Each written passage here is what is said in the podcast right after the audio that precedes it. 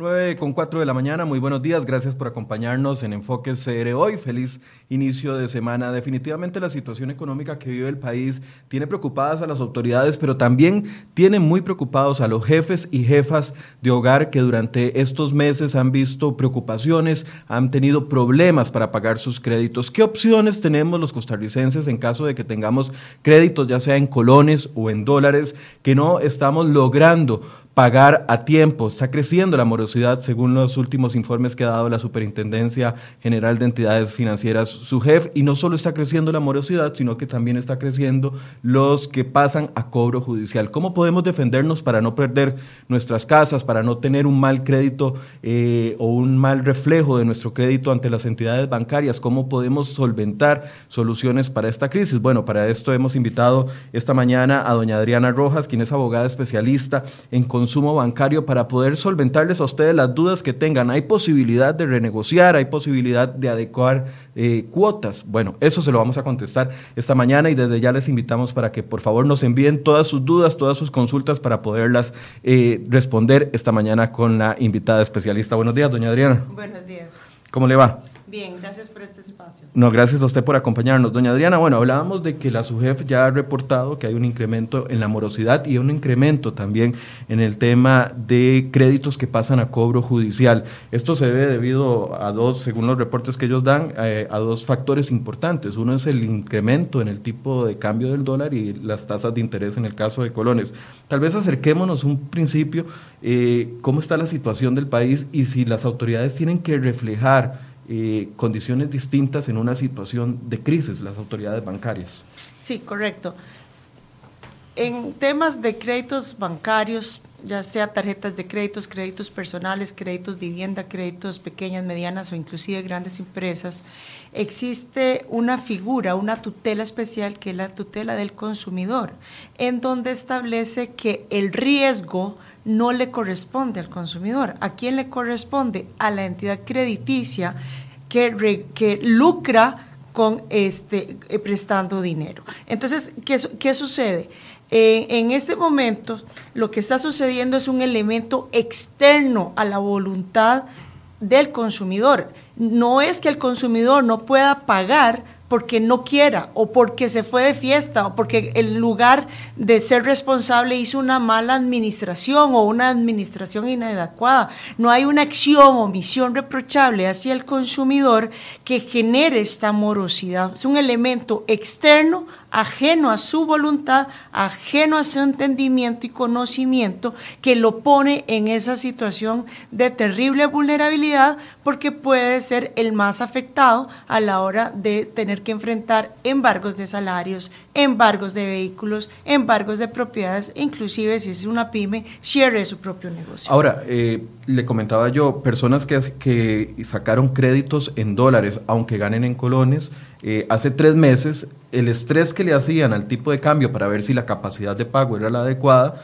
era a 600 colones. Nadie se imaginaba que el dólar iba a subir a 610, 620 y no sabemos hasta dónde va a llegar. Entonces, ese es el factor que usted dice que es ese factor de riesgo es atañable a la entidad bancaria que prestó y no al consumidor. Correcto, porque tenemos una ley de protección, una tutela especial que establece que la, la teoría del riesgo creado.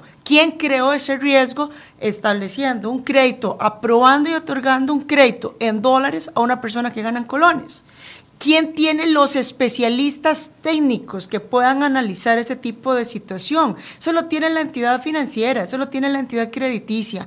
Un, un, consumidor que obtiene un crédito no es especialista ni en banca ni en finanzas, no tiene conocimiento en matemática financiera, lo que tiene es una ilusión de obtener un producto o, o un servicio terminado por medio de ese crédito que en la mayoría de los casos es por un estado de necesidad.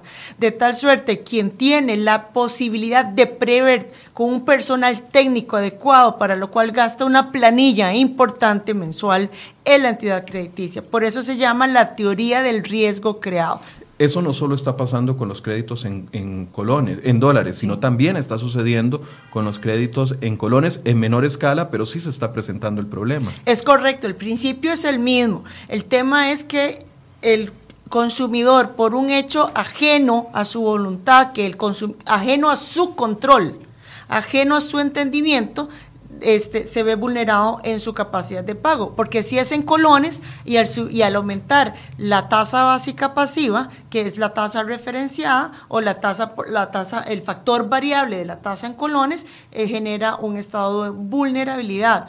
Ahora, siempre y cuando eh, supere el 30% de sus ingresos netos. Valga decir que si el crédito inició, cuando, eh, el crédito, la cuota mensual inició en un 15% de sus ingresos netos y sube el 20%, pues ahí es diferente porque sigue estando dentro de su capacidad de pago. El problema es cuando inicia en un 20, 25, 30 y llega a un 50% de su capacidad de pago. Ahí ya es donde hay que buscar eh, mejores condiciones por medio de una reecuación, refinanciamiento o inclusive por medio de condiciones temporales mientras pasa esta crisis nacional, por decirlo de alguna forma. Podemos decir que la crisis que ha vivido el país con el tema de la discusión fiscal, con el aumento de las de las tasas de interés, el aumento de las tasas de interés en Estados Unidos, el aumento del tipo de cambio, es una situación extraordinaria que deben de comenzar a tomar en cuenta los, las entidades bancarias para no afectar al, cliente. Correcto, eso ya lo vivimos, esto no es la primera vez, no, no hablemos, muchas personas nos dicen, eh, recordemos la época de los 70. De, los 80. De los 80, correcto, pero también lo vivimos en el 2009, hubo una cantidad importante de créditos de vivienda, pequeñas y medianas empresas, con una tasa básica pasiva entre el 4,25 y el 7% en, la crisis financiera mundial subió drásticamente en muy pocos meses al 12%. Las cuotas mensuales subieron en un 200%. En 2009, entre el 2009 y 2010, ante el aumento de esa tasa básica pasiva, se aumentó un 77% de los remates a nivel, a nivel nacional, en remates judiciales. Entonces, ¿quiénes se salvaron? ¿Quiénes no perdieron sus propiedades? Bueno, quienes tenían otras propiedades para vender y lograron hacer abonos extraordinarios. Y adicionalmente los que lograron negociar con las entidades bancarias condiciones temporales mientras pasaba la crisis, esa crisis mundial, internacional que nos afectó, sobre todo en el sector turismo, en el sector de la construcción. Entonces, quienes lograron poner, eh, eh, poner en un paréntesis esas condiciones del contrato para establecer condiciones temporales acorde a su capacidad de pago mientras pasaba la crisis, siguen subsistiendo. No fueron al remate. Pasó la crisis y regresaron las condiciones originales del contrato, de tal suerte que esas personas son las que salen adelante. Pero ¿cómo pedir eso? ¿Y qué pedir es técnico? Porque no hay nada peor que pedir sin saber pedir. Porque entonces cuando llegan a hacer algún reclamo, pues el banco dice, pero es que nunca lo pidió. O lo, y si lo pidió verbalmente, nunca lo demostró. Tal vez vayamos por partes. ¿Qué debería hacer una persona? Y ya cayendo en materia de una vez, porque yo sé que ahorita van a, soltar bastantes preguntas. Eh, ¿Qué debería hacer una persona, por ejemplo, que en este momento está teniendo problemas para pagar su crédito en dólares porque el tipo de cambio le afectó?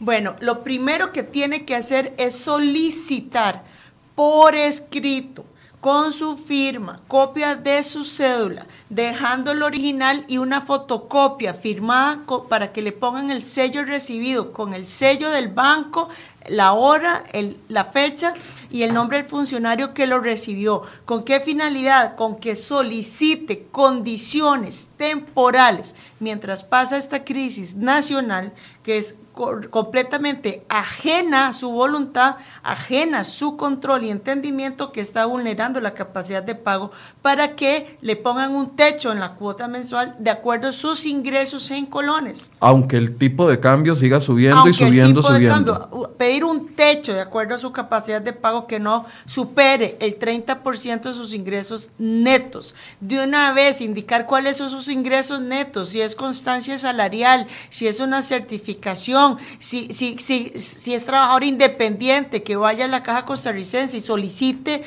las cotizaciones eh, de los últimos seis meses, de los últimos años, para que la entidad entienda cuánto es la persona lo que está recibiendo, para que entienda cuál es su capacidad de pago.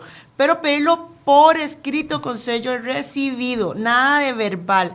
Tengo, lo estoy recomendando desde hace más o menos dos o tres semanas que me están llegando personas a consultarme y me han indicado que si no están al día la entidad bancaria no les admite este, la solicitud. la solicitud. Entonces, para eso van a Contraloría de Servicios y en último caso, vía correo electrónico, pero que quede constando que por escrito, por un medio que se pueda demostrar esa solicitud. Ahora, tiene que ver el, el, tiempo que yo llevo pagando el crédito. Es decir, yo puedo solicitar ese beneficio, o no, esa no es un beneficio, esa adecuación eh, si saqué el crédito hace un mes o si lo saqué hace cinco años. Es lo mismo, porque la vulnerabilidad de perder el producto o servicio que se adquirió con, ese, con esa tarjeta de crédito está en peligro, de tal suerte que es lo mismo. Si tengo un récord de cinco años de estar al día y, o tengo un mes de haber pedido el crédito, el derecho es el mismo. Hay una ley que no pone excepciones a la regla. ¿Esto aplica para bancos públicos y bancos privados? Para todo el sistema bancario nacional, para el sistema financiero. Eh, Eh. Lo que fuera. Lo, lastimosamente no para el crédito de la calle, solamente para el que se encuentre regulado. Para el que se encuentre regulado. Ahora, eh, esto obliga a aceptar otro tipo de condiciones, no sé, como que me cambien eh, la cuota una vez concluida, esto va a ser temporal y me la van a cambiar muy agresivamente después.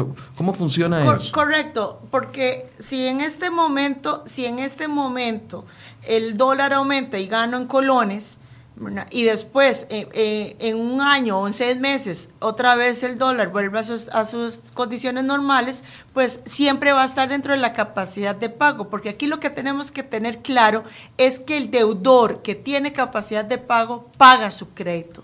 Cuando el deudor entra en mora, cuando todos sus ingresos netos no son suficientes para hacerle frente a la responsabilidad de obligaciones bancarias. Entonces, en ese sentido, Claro, si baja el dólar, pues volvemos a condiciones normales. Por lo general, a uno le dicen que uno no podría tener deudas mayores al 40% de su salario. Sin embargo, sabemos que muchos vivimos a coyol, ¿cómo se dice? Coyol... Servido. Coyol comido. Coyol comido. Bueno, algo así, ¿verdad? Más o menos. Entonces, ¿cómo puede hacer uno porque por lo general no tenemos solo un crédito, tenemos una tarjeta de crédito, tal vez un crédito personal por allá y tal vez un hipotecario, los que, los que eh, sueñan con tener una casa. Ahí se va juntando todo. Eh, usted lo que dice es que el crédito hipotecario, porque estamos hablando de un crédito en, en colones o en dólares, eh, en dólares más bien, solo podría eh, consumir el 30% del salario o todos los créditos juntos solo el 30% del salario? Toda la carga financiera debe estar en ese 30%. Si es necesario pedir una reecuación o unificación de deudas, son herramientas en protección del consumidor y en protección del mismo banco, de las mismas entidades bancarias, porque las entidades bancarias se someten a sanciones importantes ante la SUGEF cuando aumentan las morosidades, de tal suerte que es una figura, una herramienta que establece nuestro ordenamiento jurídico en el reglamento 105 la SUGEF que sirve para todos, para las dos partes. Y sí, la, el 30% no me refiero al crédito hipotecario, me refiero a la carga financiera en general. Es decir, Michael debería estar hoy en este momento sumando su crédito personal, su crédito eh, hipotecario, los pagos mínimos o los pagos de tarjetas de crédito y todo eso, si gano 100 colones, me debería de sumar 30 colones máximo. Así es. Si, es, si me suma 40, ¿cómo estoy? Si le suma 40, lo que puede y, no, y todavía puede hacerle frente y subsistir económicamente con sus obligaciones familiares, pues eh, podría solicitarlo por escrito eh, estableciendo ese temor de que siga subiendo el dólar o que siga subiendo la tasa de interés, de que se hagan manifestaciones de que ya tiene un temor porque hay una incertidumbre, que hoy esté, que haya empezado en el 25% y con el aumento del dólar o el aumento de la tasa hoy esté en el 40%, puede ser que todavía subsista, pero ya el temor existe. ¿Por qué? Porque hay una incertidumbre. No sabemos hasta dónde va a llegar la tasa básica pasiva ni hasta dónde va a llegar el dólar. Acordémonos del 2009, que subió del 4,25 al 12%. Fue el 200% los aumentos de las cuotas mensuales para los consumidores. Si ganaban 100, aumentaron en un 200, si tenían que pagar 100, aumentaron en un 200%. Ahí fue donde se aumentó los remates en un 77% a nivel nacional. Ese temor hay que hacerlo manifiesto. ¿Cuándo debo tomar yo esa decisión de ir a conversar, de ir a pedir eh, lo que usted nos solicita con el sello de recibido, eh, ese techo para lo que es el tema de la cuota?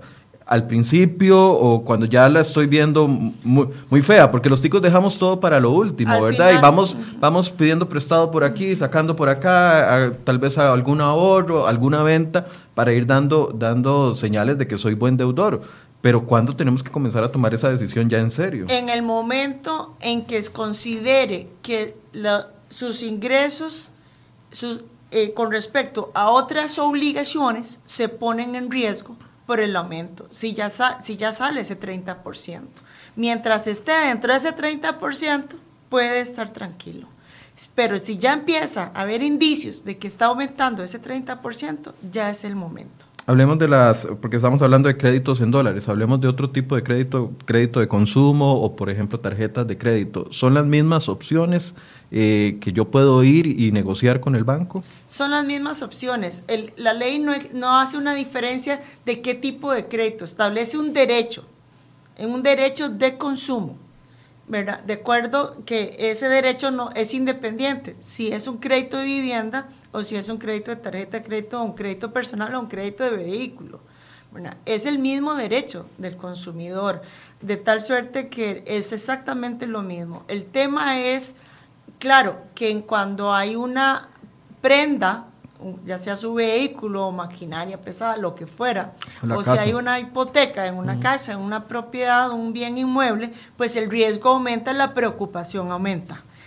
Entonces tiene que ser más diligente. Sin embargo, el que no haya ese tipo de garantía eh, este, y tiene un salario, pues el, em, el, el grado de probabilidad del embargo de salario es importante que también hay que proteger, porque si me embargan mi salario y tengo niños que darles de comer, pues entonces entro eh, en una situación complicada a nivel de obligaciones y hay niños menores de edad, podrían haber niños menores de edad o jóvenes. Entonces, e, e, ese jefe de hogar que tiene obligaciones no solo consigo mismo, sino que tiene obligaciones con, de, manutención económica de sus, de sus miembros de su familia, tiene que ser sumamente cauteloso y diligente para proteger las necesidades básicas de su hogar. ¿Qué pasa si yo voy al banco, pido el sello de recibido, solicito que se me ponga un techo, por ejemplo, si tengo un crédito en dólares, que se me ponga un techo para que si el tipo de cambio sigue subiendo, yo lo pueda seguir pagando y el banco me dice que no? Bueno, podrían, podríamos acudir a la vía judicial a pedir medidas cautelares, pero ¿cuál sería la prueba? Aparte del contrato de préstamo de dinero, esa carta con ese sello recibido y esa respuesta del banco o la no respuesta en el tiempo. Y eso, ah, qué dicha que me lo pregunta para acordarme que en esa carta tiene que poner un correo electrónico para recibir notificaciones, porque muchas personas piden y piden bien, pero no dicen a dónde tienen que recibir esa respuesta de, por parte de la entidad financiera, entidad bancaria. Entonces nunca le pueden responder, ya sea favorable o negativo nunca tienen dónde responderle. Entonces dicen, bueno, nunca me respondió. Sí, pero no señaló un lugar para recibir notificaciones. En cualquier correo electrónico es, eh, se encuentra habilitado para recibir esa notificación. Que vaya en esa carta. Es decir, si yo solicito a, la entidad bancaria con la que yo tengo mi crédito, mire, no puedo pagar porque el tipo de cambio me subió mucho y ahorita tengo mis responsabilidades con mis hijos, eh, con las escuelas, etcétera, etcétera, póngame un techo. Ellos me dicen que no, entonces existe la vía judicial. Existe la vía judicial porque existe esa protección, esa tutela especial en consumo, en donde existe la posibilidad de ir a, pedir medidas cautelares. ¿Cómo se traduce esto en la práctica? Porque una cosa suena muy bonito cuando uno dice es un derecho y hay que exigirlo, pero ¿cómo se traduce en la práctica? ¿Qué experiencia ha tenido usted con respecto a, no sé, clientes suyos que han tratado de readecuar deudas? Sí se ha logrado. De, para, para hacerlo, tiene, eh, ¿cuándo se ha logrado? Cuando se hace por escrito con sello recibido hay, hay mayor grado de probabilidad. Cuando el grado de probabilidad es muy bajo, cuando van a reuniones con ejecutivos del crédito, con los gerentes, con los especialistas en salvamento de créditos, y no pasa de ser reuniones verbales.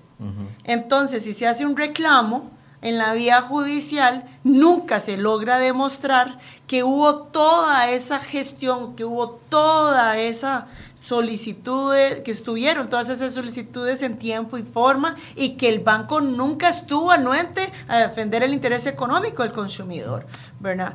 Algunos se podrían estar planteando, perdón que la interrumpiera, algunos se podrían estar planteando, bueno, nadie los tiene metiéndose en créditos en dólares cuando ganan en colones. Eso es uno, uno, de los argumentos que uno más escucha. Pero eso no significa que uno queda indefenso como consumidor. Claro vemos lo que dije al principio, la teoría del riesgo creado. ¿Quién tiene especialistas en finanzas? ¿Quién tiene especialistas en banca?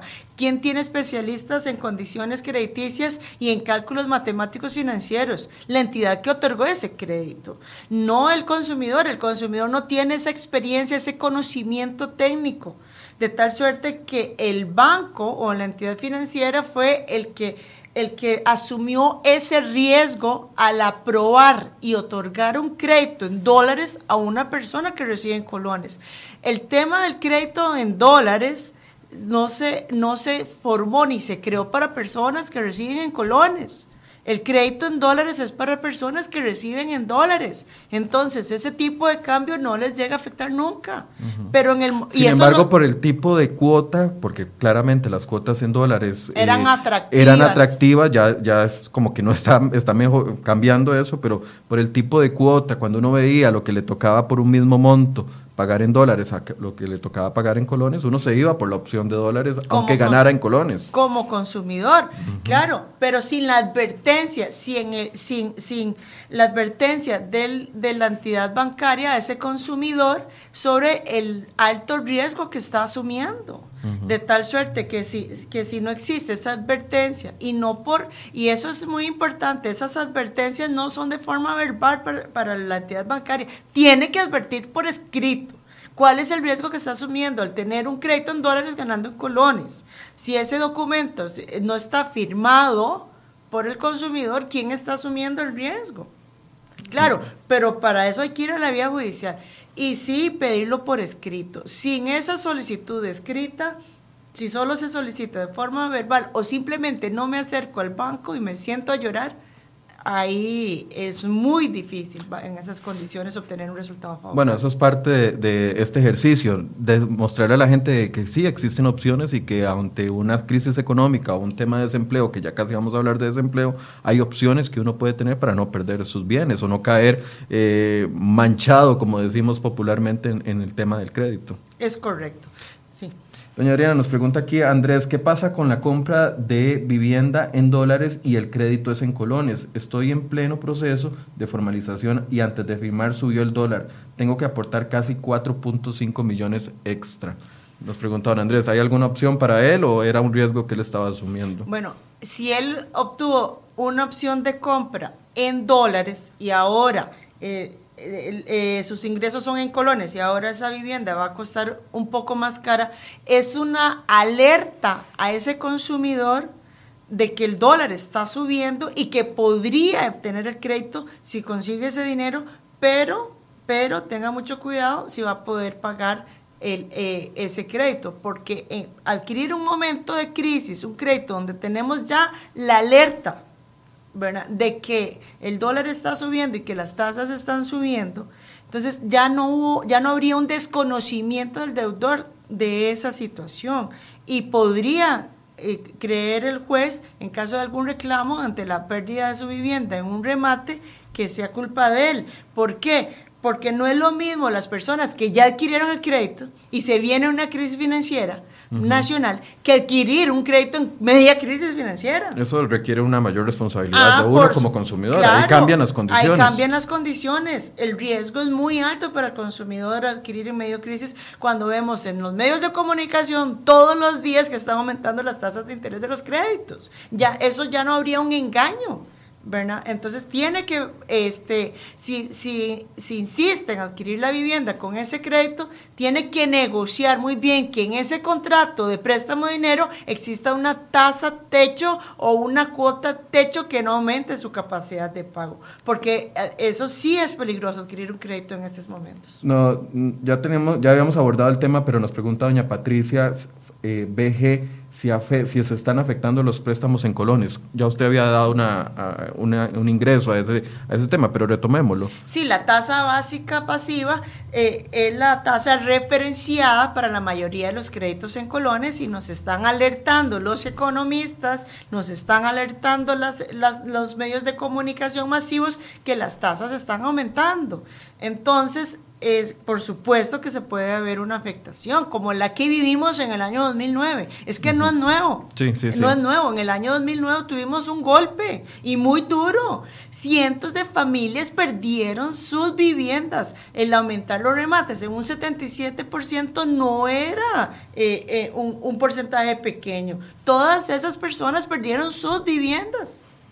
Nos pregunta también... Eh ¿Cuánto se, Víctor Alpizar Torres, ¿cuánto, cuánto se puede atrasar un crédito en días? 90. Eh, hablábamos de 90. Ese es el porcentaje que les explicábamos al principio que ha ido creciendo en los últimos meses, sin tomar en cuenta el mes de noviembre, que es el, mes que ha tenido más fuerte el, el, impacto en el tipo de cambio de dólar. ¿Qué pasa? ¿Cuáles son mis, ¿Cómo cambia mi perfil? Si caigo dentro de los 90 días eh, de morosidad. ¿Cambia mi perfil si me paso más de 90 días? El, el una vez que llegue a 90 días de morosidad, ya la entidad bancaria lo va a enviar a cobro judicial. No es lo mismo estar en mora que estar en cobro judicial. En cobro judicial, eh, ¿qué, ¿cuáles van a ser sus afectaciones? El grado de probabilidad que embarguen su salario es alto, que embarguen todas sus cuentas bancarias es alto, que eh, embarguen, anoten la demanda de cobro judicial en sus propiedades, en sus vehículos, en todos sus bienes, es alto. Adicionalmente, va a, va a tener una calificación negativa como deudor, de tal suerte que le va a aumentar las tasas de interés en, sus créditos por la calificación de deudor. Eh, y, y, sí, va a estar en una situación, va a entrar a un capítulo de, que va a generar mucho estrés, mucho, eh, muchos problemas económicos en su familia, en su hogar que, hay que poner atención. Ahora, eh, hemos hablado de tomar decisiones antes de caer en esto, en un tema de morosidad, pero ¿qué pasa con las personas de que ya están, sea, ya sea en un cobro judicial o, que vean de que ya han pasado 60 días, 70 días, se acercan a esa umbral de los 90 días y todavía no tienen una solución. Eh, tal vez muchos están esperando, de, viene el aguinaldo, ya el aguinaldo está gastado. Entonces, ¿qué opciones tiene ya una persona que está a punto de caer en cobro judicial o que está en cobro judicial? Bueno, la persona que está a punto de caer en cobro judicial y tiene conocimiento que pronto va a recibir su salario, eh, perdón, su aguinaldo, y que se puede poner al día y estabilizar su crédito con su aguinaldo, indicarlo por escrito al ejecutivo de crédito. Igual, con recibido. con recibido, igual, con lugar para recibir notificaciones. Porque ahí sí es muy fácil darle un plazo de gracia. Si, si, si el ejecutivo del crédito entiende que, eh, que es un tema de semanas, para recibir su aguinaldo. Si ya estamos a mediados de noviembre prácticamente, es un tema de semanas para recibir su aguinaldo y para ponerse al día. Entonces, pedir, no me metan a cobro judicial, no me envíen a cobro judicial, porque si me envían a cobro judicial ya no solamente tengo que pagar las cuotas atrasadas, sino que los honorarios de ese abogado del banco de cobro judicial, que entonces generalmente está entre 1 y 2 millones de colones. Entonces, por ejemplo, debo tres meses, son 300 mil colones por cada mes. Ya debo que pagarles 900 mil colones. Con el aguinaldo estabilizo mis condiciones, la condición de mi crédito. Pero si me piden, antes de poner las, eh, las cuotas al día, pagarle 2 millones al abogado cobro judicial del banco, pues ya no voy a poder pagar ni una ni otra. Ahora, estos procesos de cobro judicial también eh, meten a las personas en, Son procesos que no son tan rápidos, son procesos largos. Hablábamos de que hay aproximadamente unos 400 mil. Usted tenía 400 mil, yo tenía 500 mil, que me había dicho un magistrado, que era lo que se estaba manejando en cobros judiciales, con solo 89 jueces. Es decir, entró en una inseguridad jurídica por un tiempo indeterminado. Bueno, eh, sí, eh, eh, cuando yo hice el último estudio de cuántos cobros judiciales por tarjetas de crédito y créditos de vivienda y créditos hipotecarios y créditos perennarios de vehículos estábamos en más o menos 400 mil, pero eso fue ya hace varios meses. Es que un magistrado diga el día de hoy 500 mil no me extraña, ¿verdad? Estamos en... en en el, rango, sí. El, tema es que estamos en rangos importantes. Si, si tenemos entendimiento que tenemos 5 millones de habitantes, a nivel nacional, 500 mil, 400, 500 mil es un monto importante. Claro. ¿Verdad? Este, la mayoría de esos procesos de cobro judicial son de entidades bancarias. No, la mayoría no es del prestamista de la calle. Y eso sí hay que entenderlo. ¿verdad? El, el, eh, quienes saturan y colapsan los procesos de cobro judicial son los mismos bancos. De tal suerte que eso es importante. O sea, si ellos si las entidades bancarias no establecen políticas bancarias dentro de su institución para eh, establecer condiciones dentro de la capacidad de pago del deudor y someten, eh, se someten a ese riesgo financiero que les generará multas y tiene que durar tres años o dos años en un proceso cobro judicial, es una, es una consecuencia directa de lo que ellos mismos están haciendo. Eso es un tema que la Cámara de Bancos y la Asociación Bancaria Costarricense debe eh, entender para establecer políticas internas para su autoprotección. Claro. Para, y para no saturar los tribunales también. Para no saturar los tribunales. Y en el tema de impuestos siempre hemos dicho, ¿por qué a ellos les cobran una mínima cantidad para eh, en timbres para acudir a la, a la vía judicial cuando tienen el sistema colapsado? Ellos tienen el sistema colapsado. Y eso, y, eso genera un desgaste importante de salarios y, de, planillas y edificios para el Poder Judicial para entender esa situación de los bancos. Eso es un tema importante. Hay que, se tiene mucha cola y, hay que ver todos los, todos los parámetros. Ahora, hablemos de eh, los prestamistas que no están regulados o entidades que prestan a las personas y que no están regulados mucha gente en una situación de desesperación ni siquiera analiza si estoy pidiéndole a, si esta tal casa o a esta tal marca comercial que me ofrece y me salen los anuncios en absolutamente todo lado, si está regulada. ¿Cuál es el riesgo de caer más si estamos en una situación de crisis en un préstamo eh, que me salve la tanda, por así decirse, por unos días para poner el crédito, el, crédito al día? O sea, ¿cuáles son los riesgos de ir a los prestamistas que no están dentro del sistema bancario nacional? El riesgo es perderlo todo. El prestamista, el prestamista de la calle, el prestamista no regulado, generalmente tiene como práctica otorgar el crédito por el 50% del valor de sus bienes. Y no tiene ninguna regulación. Ese, ese, ese, deudor, ya ni siquiera lo llamamos consumidor. Ya sale de esa protección especial de tutela en consumo. Es decir, al, momento en el que yo le firmo una letra de cambio a un prestamista o le acepto un crédito a un prestamista, aunque yo esté desesperado, ahí mismo con esa firma yo estoy entregando mis derechos como consumidor. Ya no es deja de ser consumidor, porque con ese crédito está pagando el crédito en su totalidad en la entidad bancaria y asume un nuevo crédito de la calle, sin ningún tipo de regulación, en donde ya es un contrato privado, en donde el contrato es ley entre las partes y pone en riesgo todo su patrimonio el, acudir a personas físicas o bueno jurídicas porque generalmente son, son sociedades anónimas las, o algún tipo de sociedad comercial la que presta ese dinero somete en riesgo todo su patrimonio. Y ahí no hay protección de nada ahí no hay norma ni, ni, ni nada en nuestro ordenamiento jurídico que lo proteja. Y se acude a la vía judicial no solamente va a perder el juicio, sino que va a ser condenado en cosas para pagar el abogado de ese prestamista. Ahí va un riesgo. ya, ahí me asustó. no, no, y esa es la realidad nacional. Ahora, ¿qué pasa con la regulación de estos, de estas? No hay regulación. Eso es un tema de asamblea legislativa. no hay regulación. ¿Por qué? Porque la SUGEF no puede regular a los que no se encuentran inscritos como entidades bancarias o financieras. La subjefe está limitada a esas personas, eh, a, esas, a lo que indica el sistema bancario nacional. La subjefe no puede ir más allá porque no tiene competencia. Y la subjefe no regula por ley, todos son, son, son reglamentos internos. El reglamento que, que defiende eh, al consumidor en alguna, en alguna perspectiva, porque obliga al banco a, entregar el crédito entre su capacidad de pago, es un reglamento 105 de la SUGEF y el reglamento 1007 que indica que le debe informar todas las condiciones con sus riesgos o consecuencias, afectaciones, etcétera, con esos efectos secundarios. ¿verdad? Pero esa normativa es interna en la SUGEF, son reglamentos internos de la SUGEF. Eh, e igual que los lineamientos de las superintendencias de cómo calificar la capacidad de pago, son internos de la subjefe, eso no es ley general, eso no es una ley de la República emanada de la Asamblea Legislativa. Eso jamás le va a afectar a un prestamista de la calle.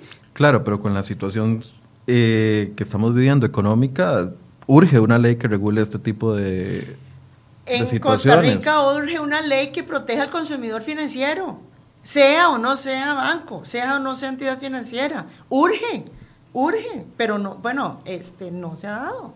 Ahora, las personas que acuden a esto, aparte de ceder, digamos, eh, la defensa de sus derechos, eh, ¿cómo pueden protegerse? Yo sé que usted me está diciendo que están renunciando, ¿verdad? O, que quedan, no, que, no se les puede... queda el desamparo. Queda el desamparo, pero ¿qué opciones tienen? Porque sabemos que muchos costarricenses han caído en eso debido a la desesperación que existe, eh, tenemos una tasa de desempleo importantísima, el tema del, del, aumento del dólar, el tema del aumento de costo de vida, y ya están en esa situación. ¿Qué pueden hacer esas personas? Bueno, esas personas que ya están en esa situación no podemos hablar de una crisis nacional. La crisis, eh, este aumento de las tasas y aumento del dólar... Se ha dado en los últimos dos, tres meses. Es muy reciente, como para indicar que ya hayan deudores o consumidores bancarios o crediticios en esas condiciones. Es muy temprano para decirlo. Con una, me refiero a una morosidad superior del 90 días, ¿verdad? Si tiene una morosidad de 30 días, sí se lo creo. Pero si viene con una morosidad de 6 meses, ¿verdad? Ya, ya no es un tema nacional. Entonces, ¿qué pasó con ese consumidor en su vida personal que llegó a, ese, a esa situación? Bueno, si se enfermó y se le, eh, tenemos conocimiento que en este país, si una persona se incapacita, sus ingresos, su salario se disminuye un 60, eh, le llega a un 60%. Correcto. He tenido cientos de casos de personas que tienen que enfrentar eh, cirugías, intervenciones quirúrgicas, tratamientos que, que los infartos, reposos, que los pone cinco meses en un hospital, en donde, eh, si bien es cierto, se incapacitan, pero se les disminuye sus ingresos a un 60%. Al quitar el 40% de su salario, ¿quién no se puede pagar? No puede dejar de comer, no le puede dar de, comer a sus hijos. Sí, sí, es una situación completamente extraordinaria. Y no existe una ley que proteja esa situación. Entonces, todas esas personas entran en mora. Cuando se levantan del hospital ya tienen la fecha del remate. Ahora, entonces esas personas, la única opción que tienen es, como usted dice, si voy a un prestamista que no está regulado, entonces el contrato es ley entre las partes. La única opción que tengo es ir a negociar y con las condiciones que me pongan. Es correcto. Esa es la única opción. Comunicar al banco. Es porque el banco no sabe que esa persona está enferma. El, los funcionarios del banco nunca se van a enterar que esa persona tiene esa incapacidad o tiene esa situación si no se, si, si no se le comunica por escrito, ojalá con una epicrisis ojalá con, todo lo que está, eh, con todas las certificaciones médicas de lo que está sucediendo, lo que está viviendo, porque cuando se presenta tiempo, ¿verdad? Y no necesariamente por el consumidor. Si el consumidor está internado, ¿verdad? Eh, basta un comunicado de una persona llegada, a su esposa, a sus hijos. Eso es cuando es una, en una entidad regulada. Bancaria, eh, Cuando no, es regulada, ahí nada más vaya a negociar a ver qué, qué logra. Exactamente, y, en la mayoría de los casos cuando sale ya, ya, ya el remate se dio. Así de crudo es. Así de sencillo. Nos pregunta doña Rocío Barrantes, buenos días. Pregunto si hay una persona que le embargan parte del salario por parte de una cooperativa por un préstamo, si puede enviar un segundo embargo a un fiador por otro préstamo en la misma cooperativa, llegando la notificación más de un mes después de la fecha de emitido. Claro, el artículo, creo que es el 172 o 72 del Código de Trabajo, creo que es el 172, establece cuáles son los porcentajes de embargo de su salario Y, Siendo yo el deudor principal. O fiador es lo mismo. Es, lo, mismo. es, exactamente igual. Tiene que pagar la obligación. Es exactamente igual. Tiene que pagar la obligación. Entonces, eh, siempre y cuando no supere ese porcentaje que es gradual dependiendo del monto de su salario, ¿verdad? Porque no es el mismo porcentaje para todos los salarios, va dependiendo. Si gana, si, si se gana salario mínimo, es inembargable. ¿verdad? El salario mínimo no se puede embargar por ley. Pero después del salario mínimo se van embargando porcentajes que van creciendo dependiendo del monto del salario. Okay. Entonces, pueden llegar tantos embargos quepan des, dentro de ese, de ese porcentaje. De ese porcentaje. Entonces, ¿qué pasa con los embargos que se establecen a nivel judicial y ya pasaron, eh, eh, ya pasó el porcentaje embargable del, del, trabajador? Es lo que se llama la lista de espera de acreedores. Entran en una lista de espera.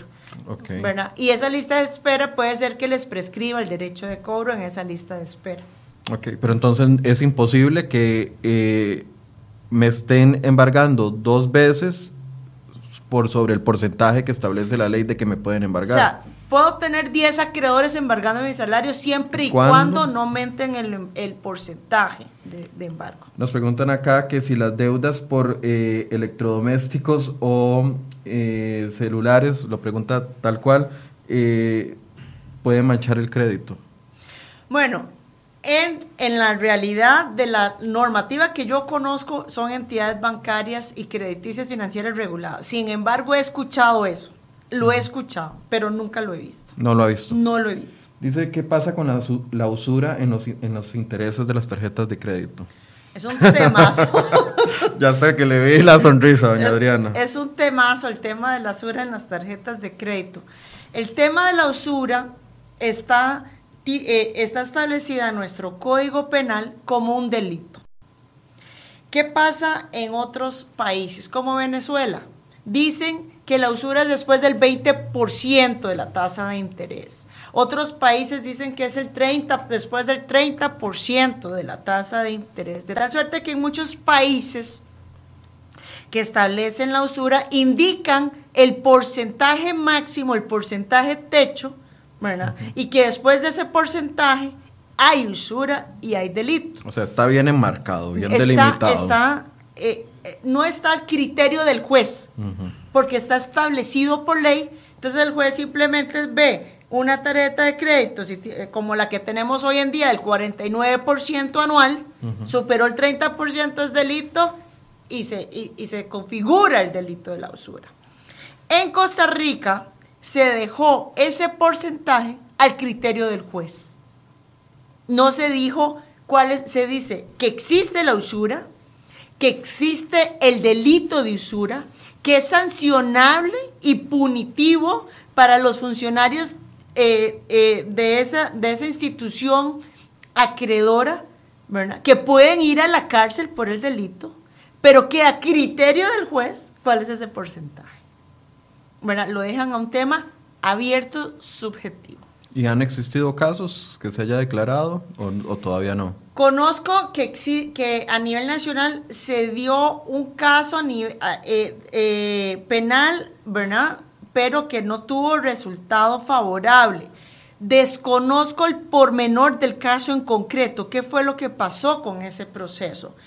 En el tema eh, mío, de, que me, a la defensa del consumidor, pero no, consumidor crediticio, pero no en la vía penal, sino en la vía de los procesos judiciales, eh, civiles o contenciosos, dependiendo si es banca privada o banca pública, que en un cobro judicial, pero no era de una tarjeta de crédito, sino que era de un acreedor de la calle, el juez señaló que la tasa de interés del 5%, perdón, que era como del 10 o 12% mensual, era usurero y lo bajó.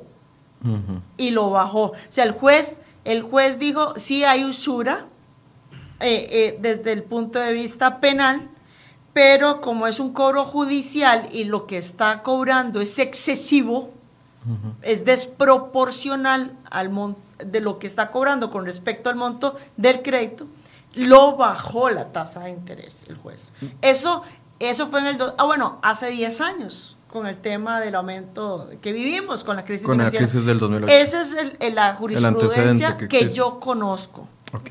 Nos pregunta aquí Cristi Monge Pereira. Una, una pregunta. Mi mamá hace 20 años fue fiadora de una casa y la embargaron por 10 años, le quitaron un porcentaje del salario. Después de 9 años, la vuelven a embargar por la misma propiedad. ¿Esto se puede? Sí se puede porque si existe la prescripción de la deuda, es una técnica de defensa. Es decir, que el acreedor puede cobrar algo prescrito. ¿Para qué? Para que el consumidor o ese deudor exponga su defensa de prescripción.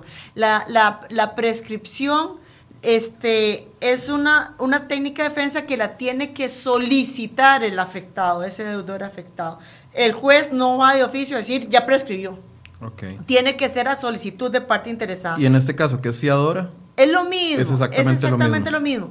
Entonces, eh, la obligación de pago es el mismo. Entonces, si la persona se defiende con una prescripción, pues van a, quitar esos embargos, va a levantar esos embargos de salario, ¿verdad? Y va eh, ya a declarar que la obligación pecuniaria deja de existir.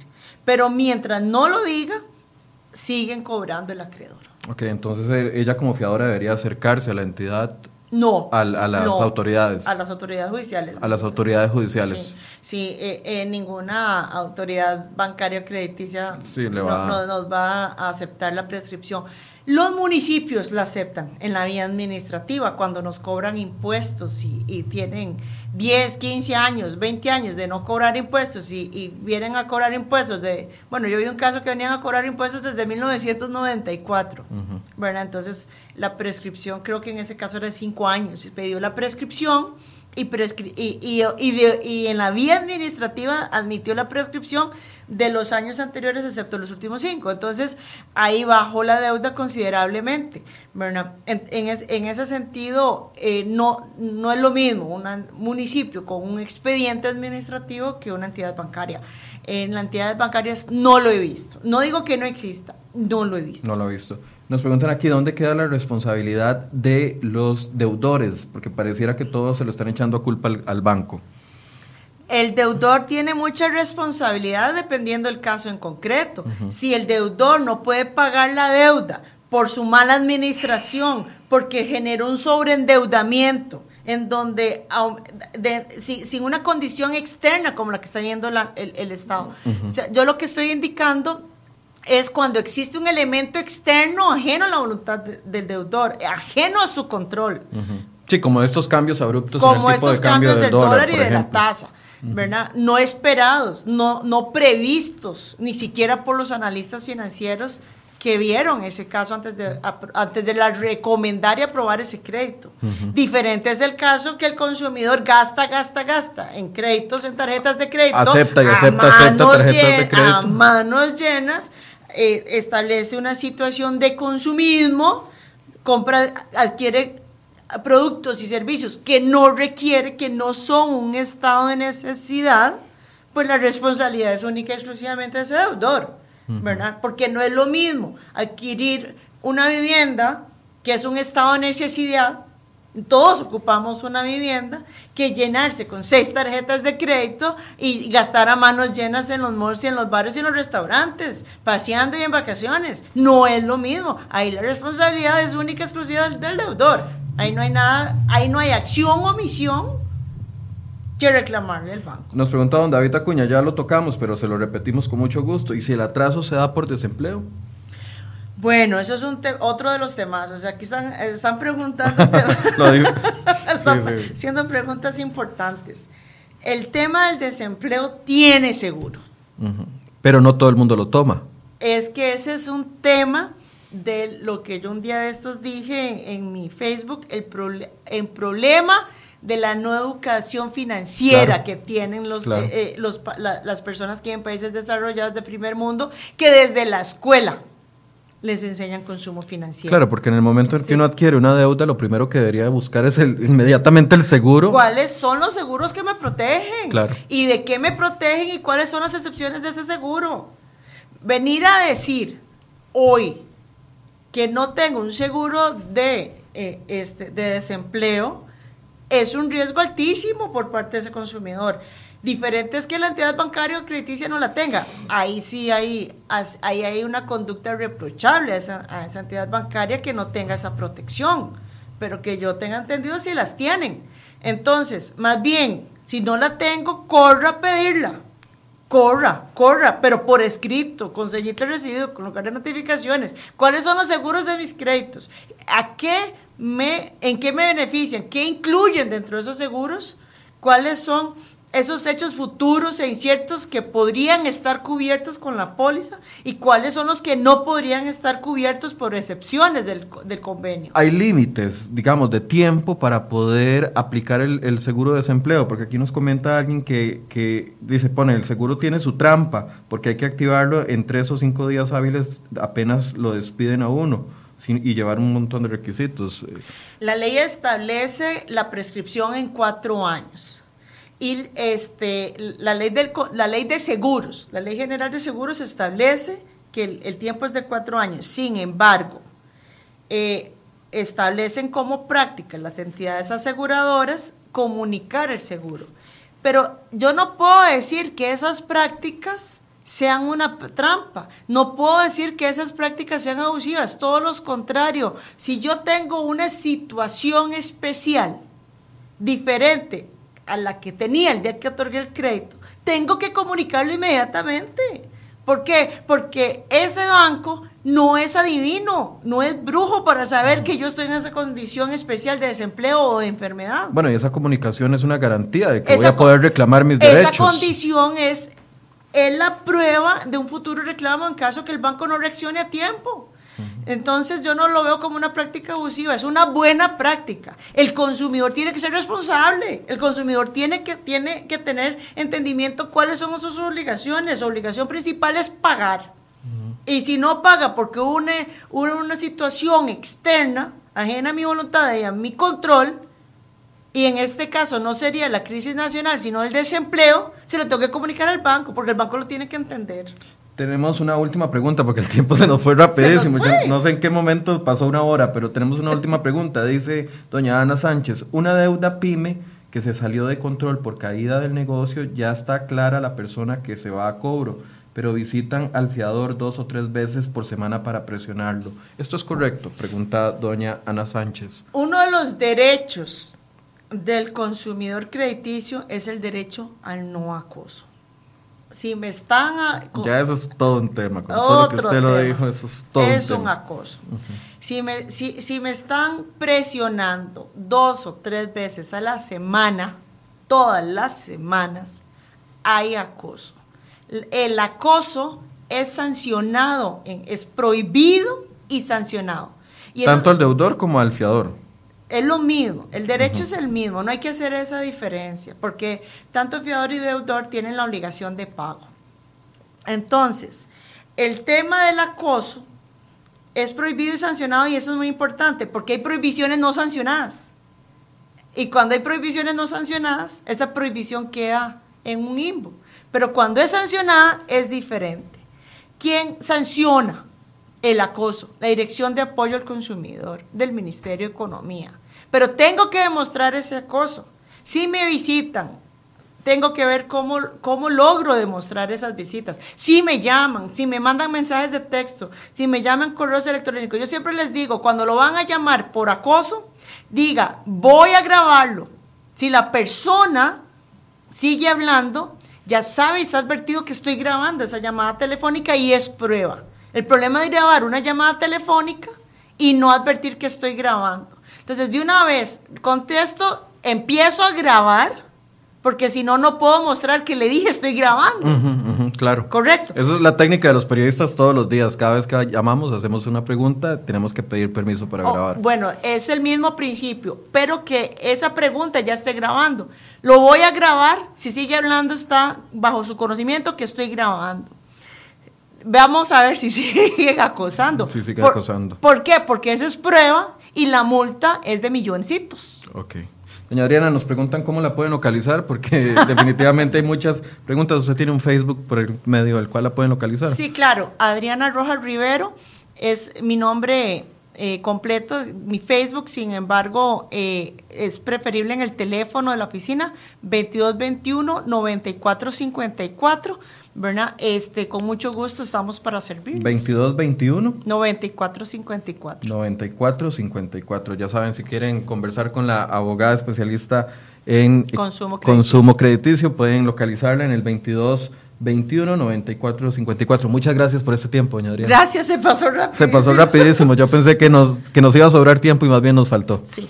La vamos a volver a invitar. Excelente. Muchas gracias y gracias a ustedes por acompañarnos, gracias por sus preguntas y ojalá que puedan eh, retomar, tomar acciones, hacer una revisión. En momentos de crisis hay que aprovecharlos para hacer revisión de las deudas, revisión de los pagos, revisión del uso que le damos al dinero que recibimos cada día para poder mantener un buen crédito y además poder salir adelante y no pasar necesidades con la familia. Gracias por su compañía y los esperamos mañana a partir de las 9 de la mañana. Muy buenos días.